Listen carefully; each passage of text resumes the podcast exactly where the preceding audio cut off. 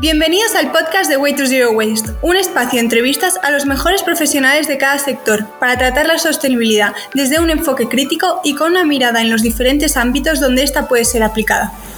Hola a todos, seguimos aquí con Leticia de The Sustainable Teacher. Eh, vamos a por esta segunda parte del podcast en la que vamos a hablar de criterios SG en las universidades o el mundo profesional. Primero de todo, Leticia, ¿qué oficios crees que deberíamos recuperar? Hay mm, muchos oficios que quizás se deberían recuperar, pero así ahora mismo a bote pronto en la mente me vienen dos. Por ejemplo, todos aquellos, bueno, dos grandes grupos. Todos aquellos que tienen que ver con la reparación. Porque ahora se te rompe una cosa y no tienes dónde ir a, repararla, ¿no? Hay, por ejemplo, un zapatero, pues cada vez quedan menos, menos zapateros. En el barrio donde vivía antes, porque me mudé hace poco, había dos, cerró uno que claro, también entiendo que a lo mejor la, gente ha entrado en la filosofía de comprar y tirar si se rompe sin reparar y eso pues habría que cambiarlo. Y el otro día paseando por mi nuevo barrio encontré una tienda de repuestos de electrodomésticos y fue como, de esta tienda me tengo que acordar para que el día en que se me rompa algo diga, ¿dónde está? Y, y, sepa dónde ir. Entonces, reparaciones en general. No, se puede, no puede ser que se rompa una cosa y la tiremos sin plantearnos siquiera si se puede reparar y si es rentable repararlo, claro.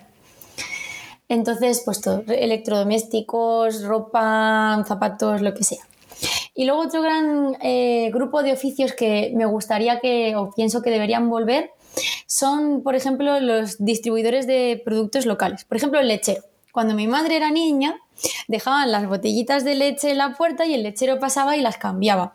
Eh, venía, bueno, el de hielo, porque no había frigorífico, mi madre es bastante mayor, el del hielo, que te, el nevero que te daba el hielo para las neveras aquellas del hielo, el de la carne, el de pasaba todo el mundo por la puerta de las casas. Y ahora no, ahora vamos a, las grandes superficies o bueno, a la carnicería, a la pescadería, donde sea, pero realmente eh, la fruta, la verdura, no, no viene de cerca generalmente, puede venir de cualquier parte del mundo, cualquier punto. Entonces, quizás, si ahora yo digo, venga, pues me voy a proponer comprar local. Así, feliz. Para empezar, más te vale estar en una ciudad grande. Porque como estés, bueno, a lo mejor si estés en una ciudad pequeña lo puedes comprar agricultor directamente en el pueblo, pero eh, es más difícil. Y entonces ahora dices, bueno, pues resulta que hay puntos de consumo lo que sea, pero en efecto, en una ciudad pequeña no lo vas a encontrar.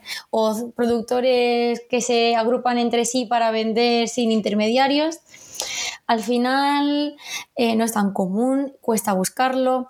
Yo no sé si es que además es gente que a lo mejor al ser del campo no, le, no, no entiende tanto de Internet y a lo mejor la gente más joven directamente se va a buscar a Internet y si no está en Internet no existe. Entonces creo que se debería promover mucho más este tipo de distribuciones locales. No hace falta que el lechero pase por todas las puertas de todos los edificios de una ciudad, pero que fuese más común y más fácil, por ejemplo, entre otras muchas profesiones que podría haber. Estoy totalmente de acuerdo en recuperar un poco la tradición, ¿no? Lo que ya, lo que ya conocíamos. Sí, porque al final nuestros, abuelos eran, eran, zero waste porque no había otra alternativa. Obviamente hay alternativas ahora más cómodas, pero eso, la comodidad no siempre es lo mejor. Y se cosían los vestidos y si se rompía lo reparaban. Y, a los cuellos y a los abrigos y a los forros y a todo. Mi madre ha hecho de todo eso siempre y ahora dice, ¿para qué lo voy a hacer si voy a la tienda y tengo un abrigo por 20 euros? Entonces... Hay que recuperar eso. Efectivamente. Eh, aparte de las clases tradicionales, matemáticas, biología, literatura, eh, vemos que las escuelas empiezan a implementar talleres de reciclaje o medio ambiente, como nos comentabas que tú misma haces, ¿no? Pero ¿qué hay de los valores? Es decir, ¿crees que nos olvidamos de la parte social cuando pensamos en educación ambiental o sostenibilidad? Con respecto a los valores, como antes hablábamos, creo que mm, vienen de casa, sobre todo.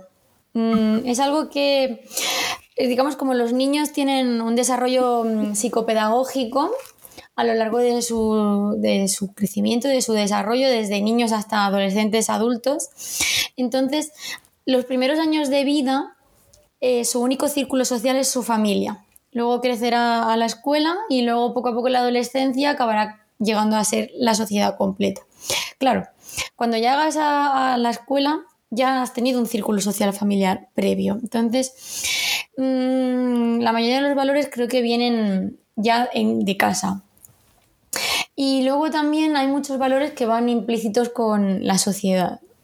aunque últimamente dicen que la sociedad está perdiendo los valores, pero sí que es cierto que al final, entrando en la sociedad en la que entramos, pues acabas adquiriendo otros valores, porque sí, sin más. Aunque luego si eres pues religioso o lo que sea, puedes llegar a adquirir una serie, un grupo más de valores que otra sociedad general pues no tendría.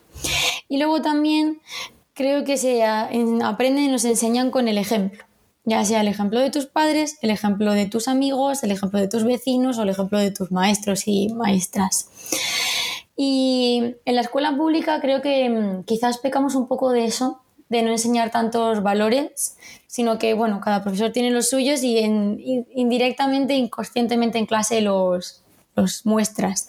Quizás en los colegios concertados, yo estoy en la pública, en los colegios concertados puede haber más valores, ya sean religiosos o simplemente cívicos, ¿no? Y porque tienen una filosofía en ese centro y a todo el profesor que entre allí, pues le van a, obligar de alguna manera a seguir esa filosofía si quiere seguir en ese centro. No sé, pues, pues, si es un centro religioso, todos los profesores van a tener que dar ese enfoque religioso. Si es un centro laico en el que para ellos, para ellos es muy importante la disciplina positiva, a todo el profesor que entra lo forman y tiene que utilizar disciplina positiva en su clase. Entonces, al final, eh, sí, a lo mejor en centros concertados me da que hay más valores que en centros públicos. Pero... Eh, pues sí, eh, sería importante, pero claro, es que es muy difícil a una sociedad general. ¿Qué valores le das? Les puedes dar cuatro básicos, pero luego ya te estás metiendo en jardines que a lo mejor no todas las familias están de acuerdo. Sí, sí, totalmente. Tienes razón de que a veces yo tengo un hermano pequeño y es eso de que a alguno le puede gustar mucho lo que están enseñando y luego algún padre te queja y Efectivamente, ya lo hemos liado, Sí, sí, sí, clases de educación sexual y ahora llega otro y dice, oh no, Dios mío, por favor. Y en, biología en tercero, por ejemplo, que se da el aparato del productor, se, se habla de eso y es complicado. Siempre yo cuando empiezo ese tema digo, por favor, que no pase nada este año. Qué bueno. Otra pregunta. En las universidades, por otro lado, percibimos que faltan clases ¿no? dedicadas a la sostenibilidad. Estas pueden, yo qué sé, si estudias economía, pues los criterios SG, ESG, perdona, finanzas eh, verdes, en arquitectura, yo que sé, construcción circular, diseño sostenible, materiales em, nuevos de innovación. Eh, si bien durante los últimos años pues vemos que la, la oferta en los centros educativos ha aumentado, ¿por qué crees que el proceso está siendo tan lento? Yo creo que es difícil cambiar el sistema universitario. A lo mejor ahora si se empiezan, eh, están hablando mucho ahora de que van a empezar a jubilarse los boomers y de que el sistema de pensiones va, no va a soportar a tanto boomer y tal. Em, claro, la universidad en España, yo que he estado, está muy mayor y los profesores que llevan ahí llevan siglos. Em, entra gente nueva, pero cuesta muchísimo, el tapón es enorme. Entonces, en cuanto esta gente se jubile, a lo mejor esa renovación pues, va a ser más fácil. Pero, por ejemplo, yo hice, yo soy del año, no sé de qué programa soy, del plan del 98, no sé. luego cambió justo yo dos años detrás y empezó Bolonia, ¿no? Y cambiaron a grados y tal. ¿Qué pasó? Por ejemplo, mi carrera eran 315 créditos y pasó a 240, creo que son ahora las, todas las carreras, son 60 al año o algo así. Y ahora les, obligan a hacer un máster para llegar a esos 300. ¿Qué hicieron los profesores de mi universidad, de mi carrera? Pues todas las optativas que sobraban, porque ya no había que llegar a 300 créditos en la licenciatura, se inventaron másteres. Y entonces reciclaron sus contenidos y ahora la misma optativa que te daban, ahora era un máster o una asignatura de máster. Entonces, yo entiendo que quien ya está allí le cueste mucho cambiar y que intente siempre reaprovechar los materiales que ya tiene, porque estar creando materiales nuevos cada vez que cambia la ley educativa, pues es un rollo. Eh, entonces, por eso creo que es muy difícil y que ese cambio, que coja inercia ese cambio es complicado. Sí que pienso que con las nuevas generaciones podemos aprovechar y dar más ese cambio con los profesores que empiecen a entrar ahora. Y quizás se debería obligar un poco más y sobre todo sí que sí, que eso lo hemos dicho ya antes también, debería estar en todas las carreras. En cualquier aspecto de cualquier carrera debería hablarse sobre la sostenibilidad. En eso coincido 100% y también creo que debería incluirse talleres de concienciación a los profesorados, eh, charlas de, no sé, eh, un poco concienciar al profesorado y, darles esa motivación para incluir. Igual que se ha hecho con otros temas, ¿no? Por ejemplo, con el tema de la violencia de género, con la igualdad. Eh, cuando yo escribí el, el trabajo fin de máster del máster de profesorado, me, me mandaron un documento con, digamos, como un código ¿cómo, ¿cómo llaman a esto? Los periódicos tienen una línea editorial, ¿no? De cómo debía, que no podía, no debía escribir alumnos barra A, sino alumnos y alumnas y cosas por el estilo, pues igual que hay unas líneas en las que en otros temas como violencia, eh, racismo o igualdad de género se están haciendo ya, o el tema LGTBI también, que ya están como mucho más implantados y que el respeto, digamos, en los centros educativos es mayor, pues a lo mejor se tendría que obligar y formar en sostenibilidad a todo el mundo. Estoy totalmente de acuerdo. Em, siguiente pregunta, ¿cuáles son los principales, las principales competencias tanto aptitudinales como actitudinales que consideras que son necesarias en los próximos años en el mundo profesional? ¿Qué deberían tener estos estudiantes que están saliendo ahora al mundo profesional? Sobre todo, siento que mm, es importante que tengan como una base de conocimiento general de todo, de, ya sea de la formación, de han acabado bachillerato, pues su rama de bachillerato, o de la universidad, pues de la carrera que han elegido, pero sobre todo considero que mm, sería muy importante que tengan varias competencias, la competencia de aprender a aprender, que se llama mm, así tal cual, eh, y ya existe, y es que el mundo está cambiando tan rápido, la tecnología, el conocimiento se desarrolla tan rápido que lo que vale ahora dentro de 10 años a lo mejor no vale. Entonces hay que sacarles ya con esa iniciativa de seguir aprendiendo, que no es saco el título y se acabó y ya no estudio más, a trabajar y no me renuevo. Esa sería la competencia de aprender a aprender, me parece muy importante. Luego todo el tema de toda la capacidad de poder discernir fuentes de conocimiento. Tanto, ahora tanto que hay toda la infoxicación, las noticias falsas y mm, todo el mundo opina, Internet está ahí, ¿no? Entonces yo puedo compartir un contenido y no soy responsable. Yo puedo decir lo que me dé la gana. Ahora voy a decir, no respiréis, que el oxígeno es malo. Pues ya lo he dicho. Pero eh, tú tienes que tener la capacidad de discernir la base científica que hay detrás de ese conocimiento y saber si es cierto o no, porque ahora te dicen eh, que no, que la gasolina no contamina. Hola, pues ahora todo el mundo usa gasolina y, no es verdad. Tienes que ser capaz de determinarlo por ti mismo y de descubrirlo por ti mismo o, por ti misma. Y también... Em, todo el tema, mm, sobre todo social. Creo que mm, últimamente estoy muy con el tema de convivencia y relaciones sociales y tal, porque también me parece muy importante. Y quizá la forma de comunicar todas estas informaciones sobre sostenibilidad, etcétera, etcétera, si se hiciera de otras formas, no como una imposición, o pues a lo mejor también entraría mejor o de una forma más eficiente. ¿Qué consejo le darías a alguien que quiere seguir tu carrera, la de educación? Em, pues le diría que mm, primero si está seguro, porque las salidas de biología siempre han estado muy mal. A mí todo el mundo me decía, pero biología no tiene salida. Sí que le diría que a lo mejor la reenfocará hay como subramas tipo biotecnología y otras carreras que quizá tienen un pelín más de salida que la biología pura y dura. Entonces, primero que se informarán de eso, porque al final hay que trabajar. La vida no se puede vivir del aire. Entonces, si ya han decidido que sí, que sí, 100%, biología igual que yo, lo primero que les diría es que la nota importa. Importa y mucho. Da igual que no te vayas a dedicar a la investigación, pero es que ya para cualquier mm, práctica, cualquier beca, cualquier cosa, la nota de la carrera importa. Y hay gente que dice, bueno, ya ha pasado la EBAU, ya no importa más la nota, la cosa es el título. Mm, mm. Incluso en las entrevistas, no sé, para la oposición, la nota de, la carrera mm, te da más puntos o te da menos puntos. Y esas cosas que quizá a un chico o una chica de 18 años se les escapa, ¿no?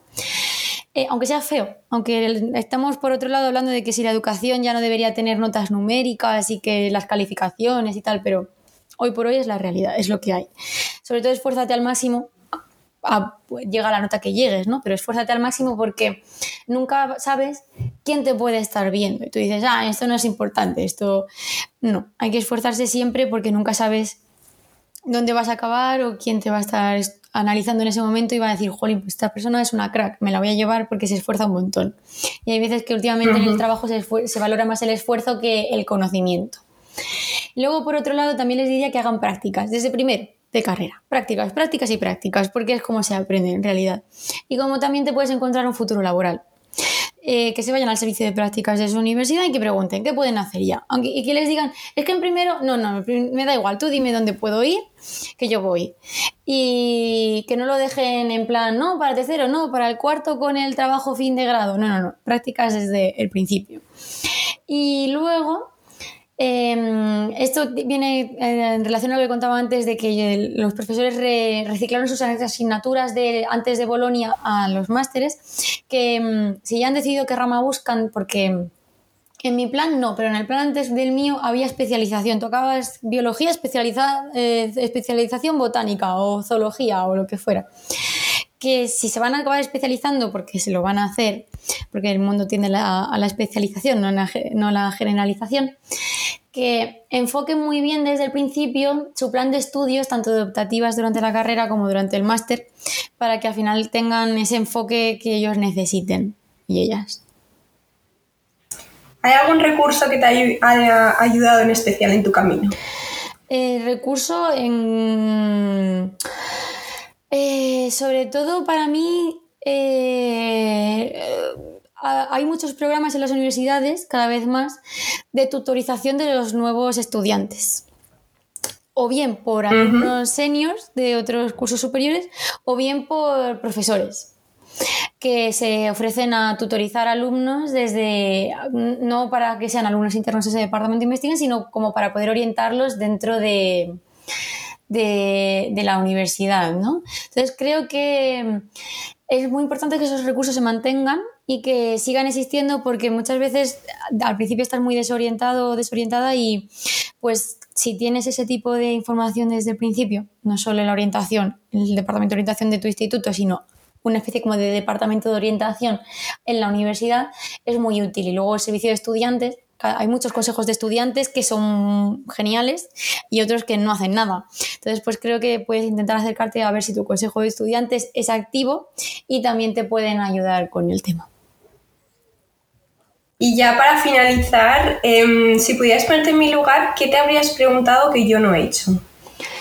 Pues, a ver, creo que me hubiera preguntado que eh, si nuestro estilo de vida o zero waste o tal, eh, porque yo, por ejemplo, a mí misma en mis redes sociales muestro siempre mi realidad y que intento tener un, estilo de vida sostenible realista, porque hay mucha gente que creo que le echa para atrás el hecho de que es que tienes que ir a comprar a granel y perder el tiempo y no sé qué, y cambiar todas tus cosas de tu casa. Entonces, quizás me había preguntado a mí misma que cómo hacer este cambio hacia la sostenibilidad en una familia normal de forma realista, como o en educación que sea realista, no algo ideal de cómo lo podemos cambiar todo si de repente me convierto en la ministra de Educación. y contestando a tu propia pregunta, ¿cómo crees que se podría hacer eso? Creo que habría que hacerlo a pequeños pasos, ¿no? Mostrar lo que puedes y probar una cosa cuando esa cosa esté, sea un hábito o esté dominada, cambiar y probar otra. Intentar meterlo todo de golpe es imposible, no va a funcionar. Y, también aceptar que tus circunstancias pueden cambiar y a lo mejor algo que antes te resultaba fácil hacer ya no lo es y puedes decir, bueno, pues esto lo dejo en pausa aunque produzca más residuo o lo que sea, o más contaminación y en el futuro lo retomaré y, y mientras tanto pues puedo probar una cosa nueva. Por supuesto, estoy súper de acuerdo con todos esos puntos y añadiría que aceptar que es un camino imperfecto, ¿no? efectivamente. El sistema no está diseñado para no pues muchas gracias, Leticia. Ha sido un placer hablar contigo. Hablaría por horas. A ver si en un futuro podemos volver a hablar aquí en el podcast. Y muchísimas gracias. A ti por, por todo. Y a todo el mundo que nos esté escuchando, pues ya compartiremos tus redes al, al lado del podcast y espero que, que te sigan porque tu contenido vale mucho. Muchas gracias.